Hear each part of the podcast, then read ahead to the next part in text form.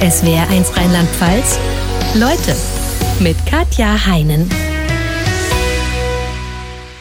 Und mir aus München zugeschaltet ist der vielfach ausgezeichnete Schauspieler und Comedian Axel Stein. Herzlich willkommen.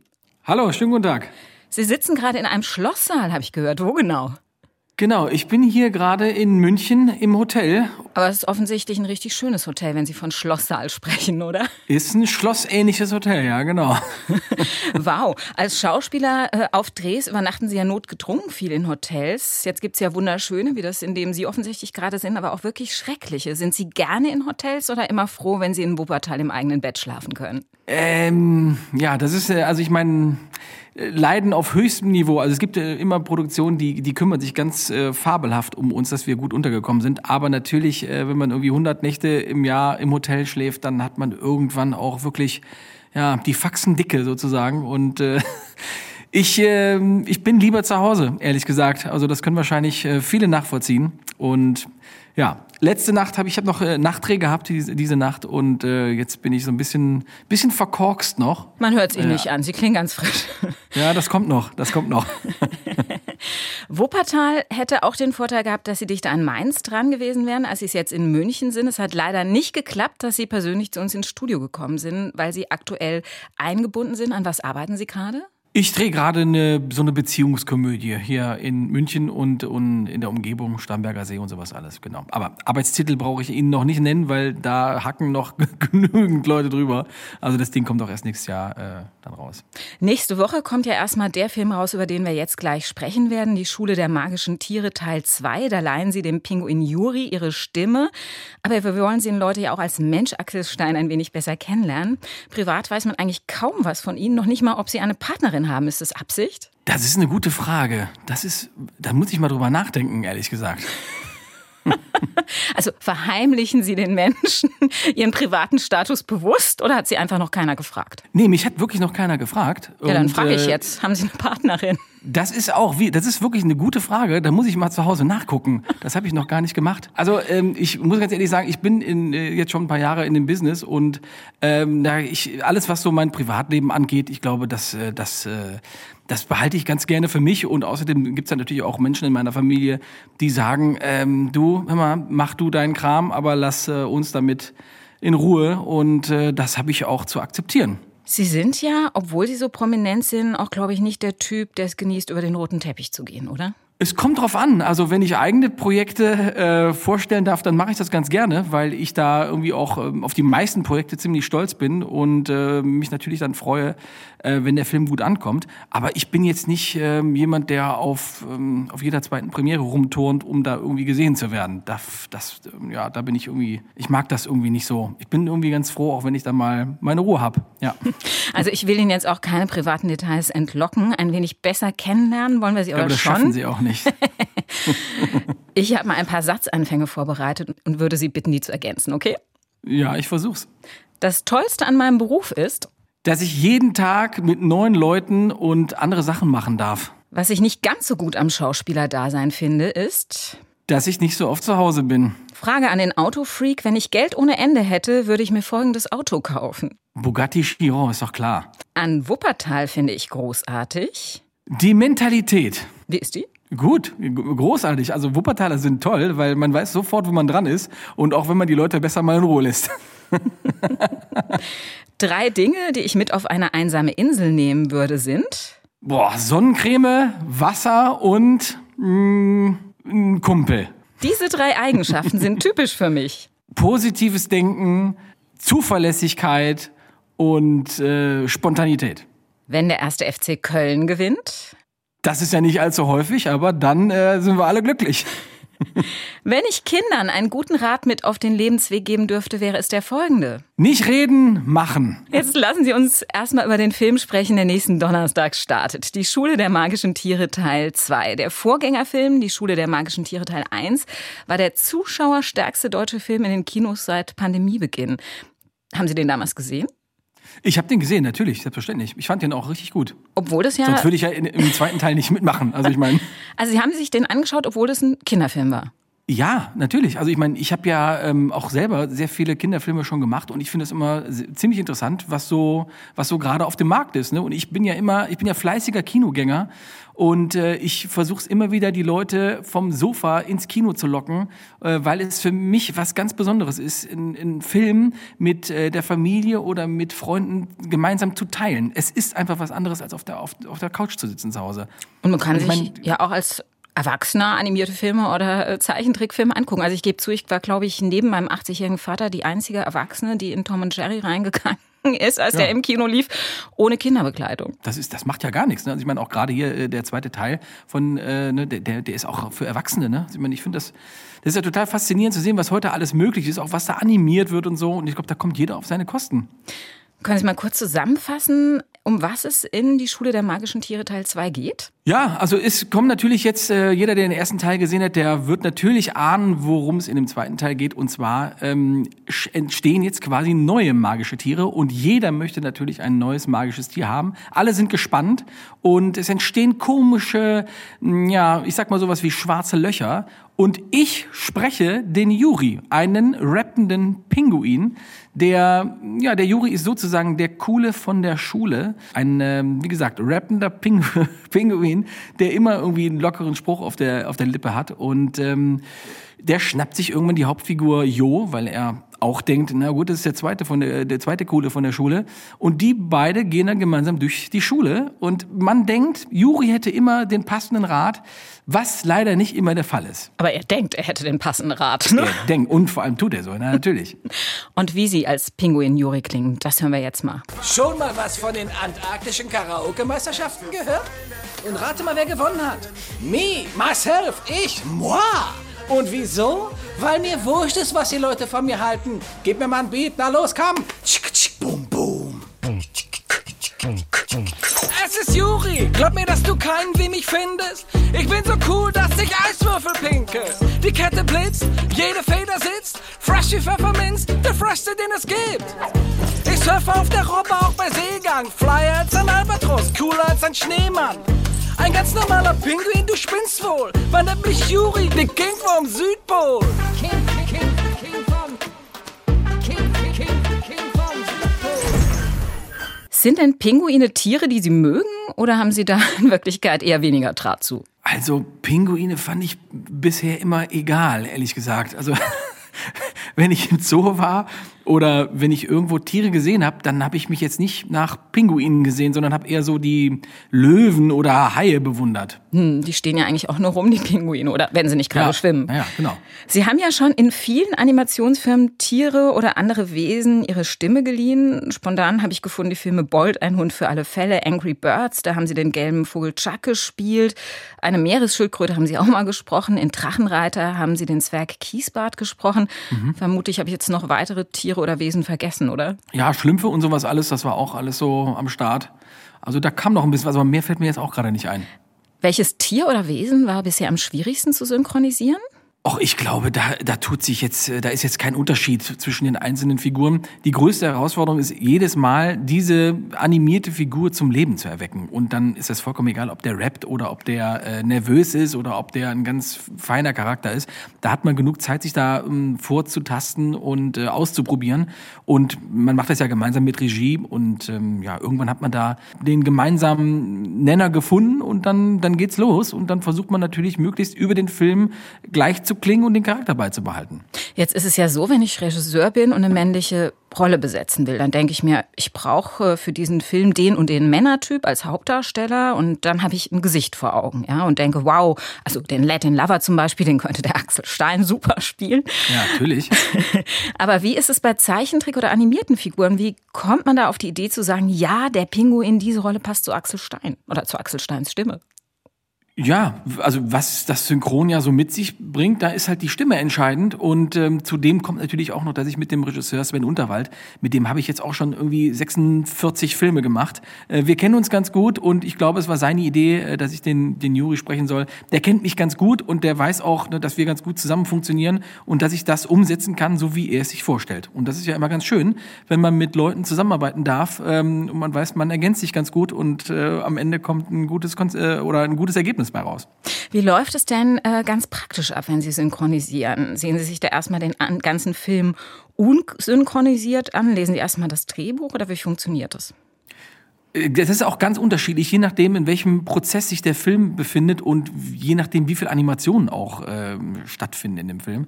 Also es gab auch schon Filme, da habe ich gar nichts gesehen und nur ähm, leere Zeichnungen, die noch nicht animiert waren, ähm, die habe ich dann besprochen und je nachdem wurden dann auch die Animationen erst ähm, getätigt. Puh, das stelle ich mir schwierig vor, ne? Ja, wenn man die Figur nicht schwierig. sieht. Da, genau, und da muss man aber auch noch ein, das ein oder andere Mal nochmal ins Studio und dann nochmal was verändern.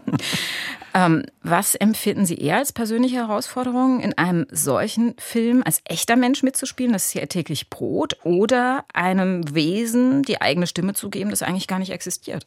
Die Herausforderung ist die gleiche. Ne? Also ich meine, klar, wenn ich jetzt in einem ganz normalen ähm, Film als Schauspieler engagiert werde, dann habe ich natürlich auch das Bedürfnis, diese Figur so echt wie möglich ähm, darzustellen. Und natürlich ist es eine, eine riesige Herausforderung, eine animierte, animierte Figur zum Leben zu erwecken.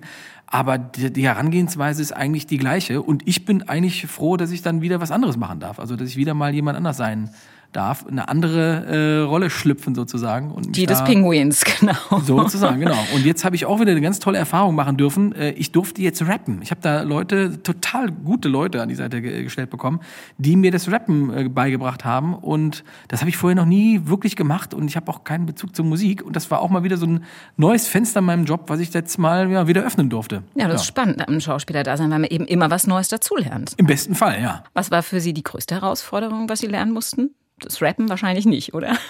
Doch, tatsächlich. Also, weil, wie eben schon gesagt, ich habe keinen Bezug zur Musik. Also ich bin da wirklich, ich kann mir keine Interpreten und auch keine Titel merken. Ich bin da wirklich, ich habe da echt einen Nachteil, wirklich. Also ich entscheide immer nur Musik nach Bauchgefühl. Ich habe aber nie eine Ahnung, wer das singt oder wie alt das Lied ist.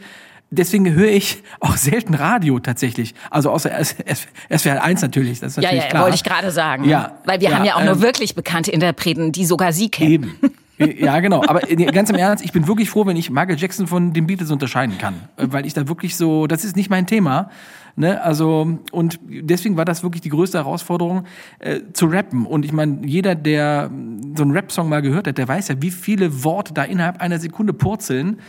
Und dann muss ich das auch noch gut anhören, ne? Und dann muss man es auch noch verstehen und äh, dann auch noch im Rhythmus sein. Also das ist, das ist, da kamen schon sehr viele Dinge zusammen. Im Film Die Schule der magischen Tiere geht es ja um eine Schülerstory, also die sich eigentlich an jeder Schule abspielen könnte. Es gibt die unterschiedlichen Schülertypen, der coole, die schüchterne, die Anführerin.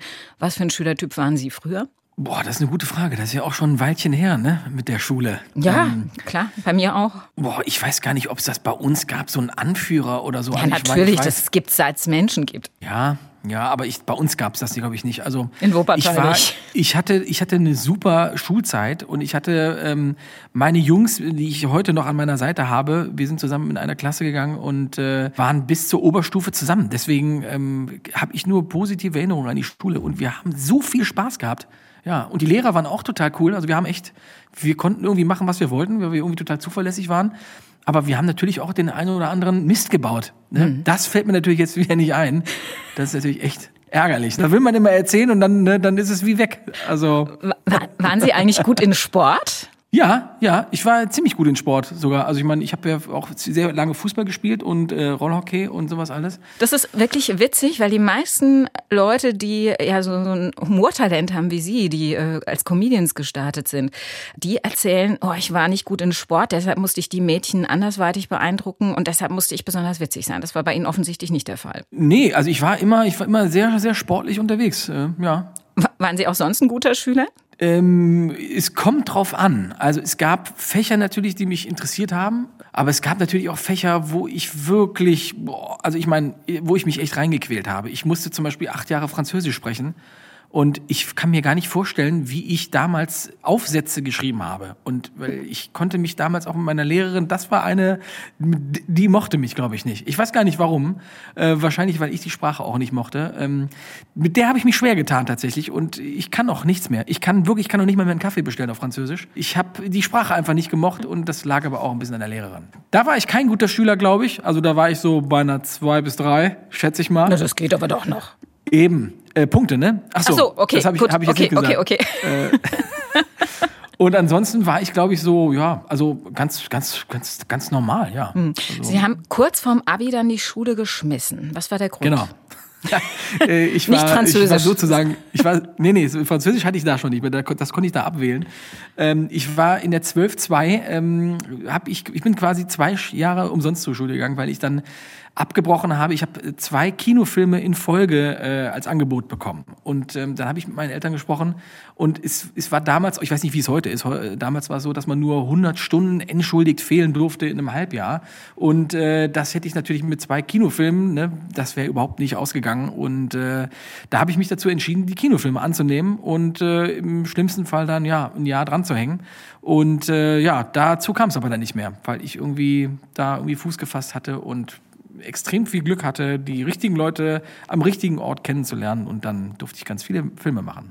Und Ihre Eltern fanden das okay, dass Sie gesagt haben, ich schmeiße jetzt erstmal die Schule? Ja, die haben mich wirklich richtig gut unterstützt. Also ich dachte auch, das wird eine, eine heftigere, heftigere Diskussion, aber die haben gemerkt, dass ich wirklich für diesen Beruf äh, lebe und wie groß meine Leidenschaft ist. Also ich habe ja damals schon Hausmeister Krause mit 15 äh, gedreht und ähm, habe da echt ziemlich Lust drauf gehabt und ähm, deswegen ja, haben die gemerkt, dass das genau das Richtige ist, mich da auszuprobieren und ich meine, die Option hatte ich ja eh, dann äh, Schule nochmal zu beenden, ein Jahr später, aber die zwei Kinofilme in Folge, ähm, die kommen da ja nicht so oft. Ne? Also da muss man auch mal zupacken, wenn man so so nah bei den Sternen steht. Ja, das ist wohl wahr. Sie haben ja gesagt, mit 15 Hausmeister Krause war das Ihr Start. Da haben Sie den Tommy gespielt, den äh, dicken Sohn von Hausmeister Krause. War das Ihr Start oder sind Sie sogar noch früher gestartet? Ich hatte, ich glaube, mit 12, 13 habe ich schon so die ersten Werbespots und so gemacht. Da gab es so, ich weiß ganz gar nicht mehr, wie das hieß, und so ein paar Gastauftritte für Serien und sowas alles. Aber mit 15 Hausmeister Krause, das war so das erste richtig große Projekt. Wie kommt man dazu, so früh zu starten? Ja, meine Mutter, die hatte damals so eine ähm, Kindermodellagentur und äh, da gab es irgendwann einen Castingaufruf für unterschiedliche Dinge und unter anderem auch für Hausmeister Krause. Da bin ich dann mitgegangen, weil ich totaler ähm, äh, Tom Gerhardt-Fan war und auch ähm, den immer ganz gerne privat imitiert habe. Und das, das, das war Zufall. Da bin ich dann aufgetaucht und Tom hatte mir dann beim Casting schon gesagt, okay, wir sehen uns dann bei den Dreharbeiten. Ja. Das äh, war ein Wahnsinnserfolg damals. Wie viel hat Ihnen diese Rolle im Rückblick gebracht?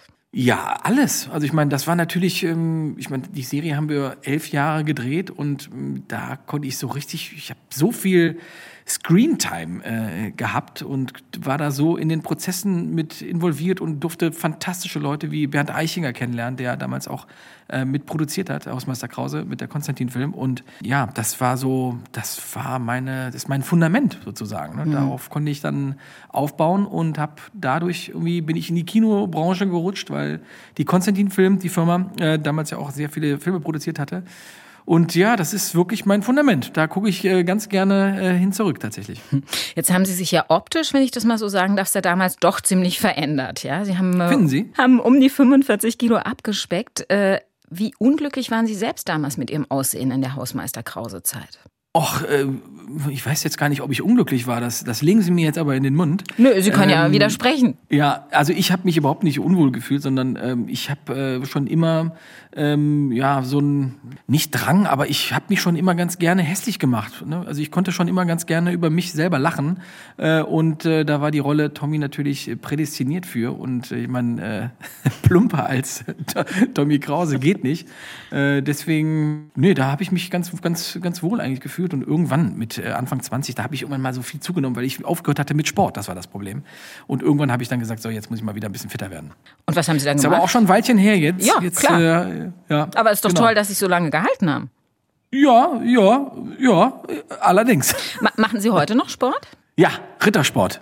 Das liebe ich Nein, auch. Ich, das ist die beste Sportart. Ja, nee, nee, selbstverständlich mache ich Sport. Ich, äh, und das ist auch gut. Das ist ein super Ventil. Und äh, das macht einen viel, ähm, ich meine, wir müssen ja auch immer funktionieren und ne, ja, sehr, wir haben oft wenig Schlaf, viele Reisezeiten. Und ich, für mich ist das ein super Ventil, äh, zwei, dreimal die Woche Sport zu machen. Und dafür gebe ich auch alles, dass ich mir die Zeiträume nehme, um da alles loszuwerden an Aggressionen und ähm, so, was man noch so mit sich trägt. Was machen Sie? Alles. Äh, laufen, Fußball spielen, Boxen, Fahrradfahren, äh, also alles. Alles, was es, alles, was es gibt. Und ich, Ich liebe es auch, neue Dinge auszuprobieren, wie Stand-up-Paddleboard fahren. Also ich bin da ziemlich kreativ, was das anbelangt. Wir hatten ja schon drüber gesprochen, dass Sie die Schule kurz vorm Abi geschmissen haben, weil Sie einfach gute Rollenangebote hatten, ähm, die mit der Schule zusammen nicht funktioniert haben.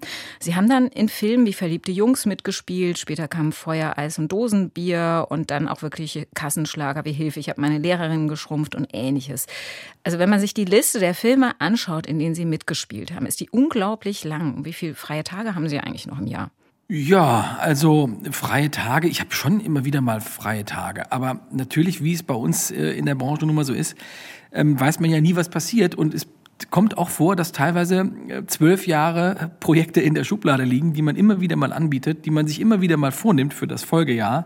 Und dann äh, kommt irgendwie die Finanzierung nicht zustande oder der Regisseur hat irgendwie ein anderes Projekt. Also es ist auch schon ziemlich verkorkst, weil man am Anfang des Jahres nie weiß, was passiert.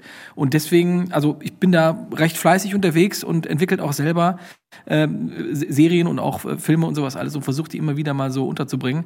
Ähm, aber ich genieße auch die Zeit mit der Entwicklung sozusagen. Also man hat ja eigentlich einen Film, den man immer produziert, so wie jetzt gerade, und dann parallel muss man eigentlich dann jemanden, äh, also ein Projekt promoten, weil er gerade rauskommt. Und dann ist man aber eigentlich schon wieder in der Vorbereitung für den Herbst, weil da drehe ich nämlich wieder. Äh, und äh, das ist super. Das, das macht Spaß und das macht Laune.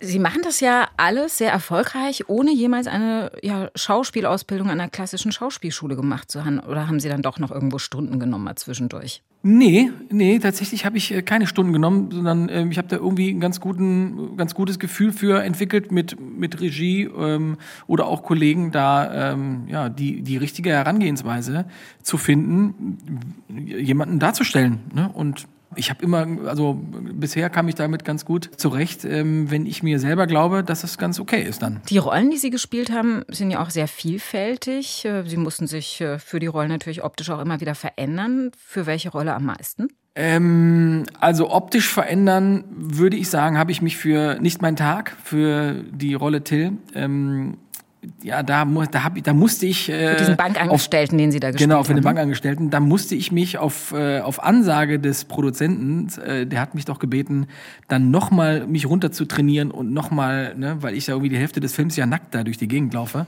Und das, da habe ich auch allen anderen, glaube ich, einen Gefallen mitgetan, dass ich mich da mal so nochmal runter trainiert habe. Und die, äh, die trotzdem mit einer der größten Herausforderungen waren aber auch ähm, in dem Film Die Goldfische.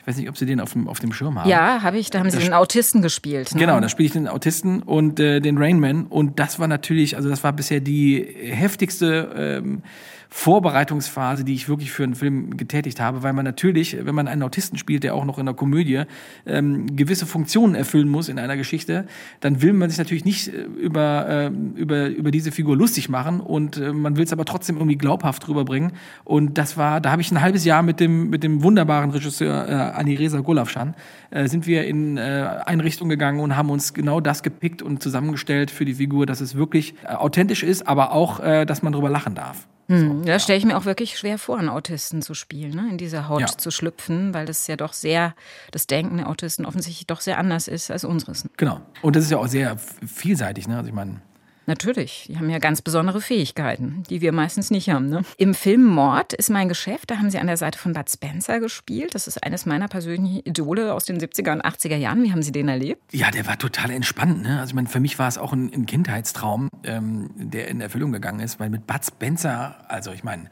wer hat schon die Möglichkeit, mit Bud Spencer einen Film zu machen? Ähm, ich habe das früher rauf und runter geguckt. Also Bud Spencer und Terence Hill waren meine, meine Heroes. Und er war super nett? Der war total entspannt. Also wirklich die Ruhe in Person und immer total höflich. Ähm, ja, das war wirklich, also das, das bewahre ich auch in meinem Herzen, ähm, dass, ich, äh, dass ich ihn kennenlernen durfte und mit ihm einen Film machen durfte. Lassen Sie uns noch über eine Sache sprechen, die ich auch sehr spannend finde. Sie haben im letzten Jahr ähm, bei etwas völlig Verrückten mitgemacht, bei einer Adventure-Reality-Show bei Amazon Prime namens Celebrity Hunted, äh, ja. zusammen mit anderen Promis, äh, wie Wladimir Klitschko zum Beispiel.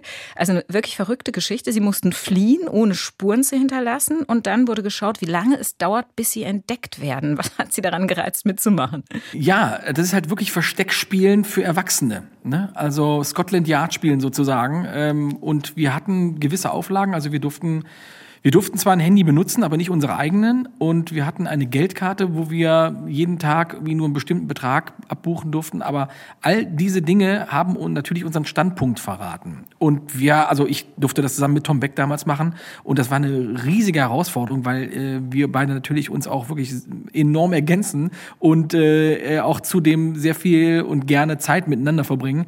Das war eigentlich wirklich, das war total aufregend, weil wir wirklich in Hamburg gestartet sind und dann uns eine Route ausdenken mussten mussten, wie wir so ein bisschen unterm Radar bleiben und dann wirklich die Leute ansprechen, ob die uns mitnehmen und das war wirklich, also wirklich was, was ganz was Neues, ne? Weil heutzutage kennt man das ja, da bucht man irgendwie ein Ticket über die App und dann, ne, dann, dann ist das schon geschehen. Aber wenn man mal so das Handy weglegt und die Kreditkarte auf Seite, dann ist das eine ganz andere, äh, ganz andere Challenge, ne? sich so fortzubewegen ohne äh, und unentdeckt zu bleiben. Wie viel Geld hatten Sie am Tag zur Verfügung? Ich bin mir nicht mehr sicher, ob es 50 Euro waren. Ich weiß jetzt auch gar nicht, ob das so. Ähm, also nicht allzu viel, ne? Nee, nee, also man musste davon auch essen und äh, alle Tickets bezahlen und da kann man natürlich nicht mit dem Taxi äh, von, von links nach rechts düsen und dann wieder zurück, sondern, ne, also, ja. Sie sind da dann mit dem Zug gefahren oder wie sind, haben Sie sich fortbewegt? Ja, wir haben alles gemacht. Also wir haben einen Kumpel gehabt, der uns einen Mofa äh, zur Verfügung gestellt hatte. Dann sind wir auch sehr viel zu Fuß gegangen und sind mal mit einer Fähre ähm, geschippert und äh, ja, was, wir haben ja eigentlich alle Verkehrsmittel genutzt, die es so zu nutzen gibt. Aber natürlich äh, kostengünstig. Und die Leute, die Sie um Hilfe gebeten haben, also Fremde, die Sie dann angequatscht haben, wie hilfsbereit waren die? Die waren alle super hilfsbereit. Ähm, natürlich hatten wir immer mal die ein oder andere Situation auch erlebt, dass die Leute dann ein Foto machen wollten oder auch das posten wollten, dass sie uns getroffen haben. Ja, damit wären sie natürlich wollten, verraten gewesen. Genau, damit hätten wir natürlich wieder eine Marke hinterlassen. Und das war, ja, äh, damit haben wir aber auch gespielt und haben dann äh, die Leute gebeten, uns doch mal woanders zu taggen, dass wir gerade irgendwie auf, äh, auf Rügen sind oder so. Ja. Mhm. Jetzt um waren, mal eine falsche Fährte zu ja, legen. Jetzt waren die Jäger ja keine No-Names, sondern Leute, die sich richtig auskannten. Was waren das für Leute? Ich habe die selber gar nicht kennengelernt, nur hinterher, als sie uns natürlich gefasst haben. Ähm, das waren, glaube ich, richtige Profiler, ja. Und äh, ja, die haben so die haben zumindest sehr seriös gewirkt und die, glaube ich, die wussten ganz genau, was sie da machen. Und das Schlimme war aber, dass wir die vorher nicht wussten, wie die aussehen oder, ne, sonst, weil sonst hätten wir ja noch weglaufen können vor denen, aber. Ich glaube, Angela Merkels Militärberater war sogar dabei. Ja, ja, ja, genau, genau der Sicherheitsmilitär, ja, genau, der, ich, mir fällt der Name gerade nicht ein. Ähm, Vlad, kann das sein? Äh, keine Ahnung. Wie lange hat es gedauert, bis die sie entlarvt haben? Oh, das ist eine gute Frage. Das ist schon so weit her. Ähm, ich glaube, am sechsten oder siebten Tag. Mhm. Ich kann das nicht mehr, ich kann das nicht mehr genau. Ja, aber immerhin ähm, sind sie dann ja. Äh, fünf Tage unterm Radar geblieben. Ja, ja, genau. Wir, war, wir haben in Hamburg gestartet, sind dann äh, Richtung äh, Berlin gedüst, über Berlin nach Nordrhein-Westfalen. Und Nordrhein-Westfalen sind wir dann, weiß ich jetzt gar nicht mehr. Also wir haben, sind auf jeden Fall kreuz und quer und durch die Republik gedüst, ja. Wissen Sie noch, welche Fehler Sie gemacht haben, dass man Ihnen auf die Schliche kam? Ich bin mir nicht mehr genau sicher, welcher Fehler jetzt ausschlaggebend war, aber äh, wir haben natürlich auch telefoniert und die haben uns anscheinend angezapft und konnten so die Gespräche mitverfolgen, die wir getätigt haben. Also mhm. übers Handy haben Sie telefoniert? Genau, also wir haben immer versucht, über ähm, Internettelefonie zu telefonieren, aber selbst das war irgendwie äh, anzuzapfen. Ich bin mir da nicht so sicher, weil man sagt ja da gerade diese Internettelefonie, die ist nicht so anzuzapfen, wenn man nicht vorher was da, äh, äh, wie nennt man das denn? Installiert äh, hat. Was installiert hat, genau. Aber das konnten wir natürlich alles gar nicht. Ähm, ne? wir, wir, wussten auch nicht, was das Handy jetzt da konnte. Und wir haben auch mit fremden Handys telefoniert. Deswegen bin ich mir da nicht so sicher, was die jetzt da genau ähm, oder welche Fehler wir gemacht haben. Das kann ich gar nicht einschätzen. Jedenfalls haben sie uns irgendwann gekriegt gekriegt. Es kann ja eigentlich kein Gespräch mit Axel Stein geben, in dem nicht die Rede auf Autorennen kommt. Autos, Ihre große Leidenschaft. Wann fing das bei Ihnen an? Oh, das wurde mir, glaube ich, in die Wiege gelegt. Also seitdem ich äh, einigermaßen denken kann, ähm, liebe ich Benzin und äh, Elektro und alles, was äh, Strom frisst und Lenkräder. Ich brauche... harte Zeit für Sie jetzt, ne? Ja, ja, ja, allerdings, wirklich. Das ist, das ist wirklich eine harte Zeit. Ähm, aber da müssen wir ja alle gemeinsam durch irgendwie, ne? Gibt's äh, ein Vorbild äh, bei Ihnen in der Familie? Also war Ihr Vater zum Beispiel so autoverrückt oder gar nicht? Nee, bei mir in der Familie war niemand äh, autoverrückt. Niemand. Also ich bin da der Erste, der, der da so wirklich so richtig den Schuss nicht gehört hat, was Autos anbelangt. Ich hatte einen Studiogast, der sich mit neuen Technologien beschäftigt und er meinte, dass es in 10 bis 15 Jahren A kein Auto mehr mit Schaltgetriebe gibt und B nur noch selbstfahrende Autos geben wird. Wie ist diese Aussicht für Sie? Gruselig, wirklich gruselig. Ja, also ne, ich, ich, ich, ja, das ist, ich will selber Auto fahren und ich liebe es auch selber, ähm, Auto zu fahren. Ich mag es nicht, wenn mich ein Auto so bevormundet. Das nervt mich. Es reicht schon, wenn die mir sagen, dass ich mich anschnallen muss. Das ist ja auch nicht verkehrt. Aber dass ich mich nur noch da reinsetze, dann kann ich auch mit der Bahn fahren. Ein Freund von mir, Autofan wie Sie, konnte, wenn man ihm eine Jahreszahl zuruft, sofort sagen, welches Auto er in dem betreffenden Jahr gefahren ist. Können Sie das auch? Ähm, das, das könnte ich bestimmt, wenn das nicht zu meinem privaten Rahmen gehört. ich versuch's mal. 2009? Ja. Keine Ahnung. Irgendwas Blaues, glaube ich. Die Antwort könnte von mir stammen. Ja, also so gut kenne ich mich jetzt auch nicht aus mit Autos. 2000? 2000. Ich glaube, das war. Ähm, da waren Sie 18, ne? Das muss da also Ihr 18. erstes war, Auto das, gewesen sein. Das müsste der Polo von meiner Mama gewesen sein. Genau, den habe ich, ähm, den habe ich richtig auseinandergenommen. Und 2015 ist noch nicht ganz so lange her. Das ist aber schon ziemlich weit her, finde ich, wirklich. Also ich fahre da immer noch dasselbe so Auto wie damals. Aber ah ja? Ja, klar, ist ja, ja ist erst sieben Jahre her. Ja, so, okay, ja. Mhm. Äh, nee, da, da, da, ist, da, da schwindet es schon wieder. Da wird mir auch direkt wieder ganz schwindelig, wirklich. Und Sie fahren ja auch immer mal gerne wieder Autorennen. Haben Sie da auch ein eigenes Rennauto oder leihen Sie sich da eins? Mm, also momentan, äh, also auch die letzten zwei Jahre bin ich jetzt kein äh, Autorennen mehr gefahren, weil ich da tatsächlich ähm, sehr wenig Zeit für finde. Ähm, ich hatte auch mit 18 schon die Möglichkeit, eine Rennlizenz zu machen und äh, bin immer wieder mal eingeladen worden, bei den ein oder anderen mm, Rennserien Gaststarts zu tätigen. Und ähm, ja, dann bekommt man ein Auto zur Verfügung und das Material gestellt und dann darf man da irgendwie mit, mitfahren. Und äh, ich habe mich da jetzt nicht so doof angestellt, aber es ist natürlich sehr zeitaufwendig. Also man kommt da donnerstags an, dann ist dann freies Training und am Freitag ist Qualifying und am Samstag ist das erste Rennen und am Sonntag ist das zweite Rennen. Also da gehen schon vier, fünf Tage drauf mit An- und Abreise.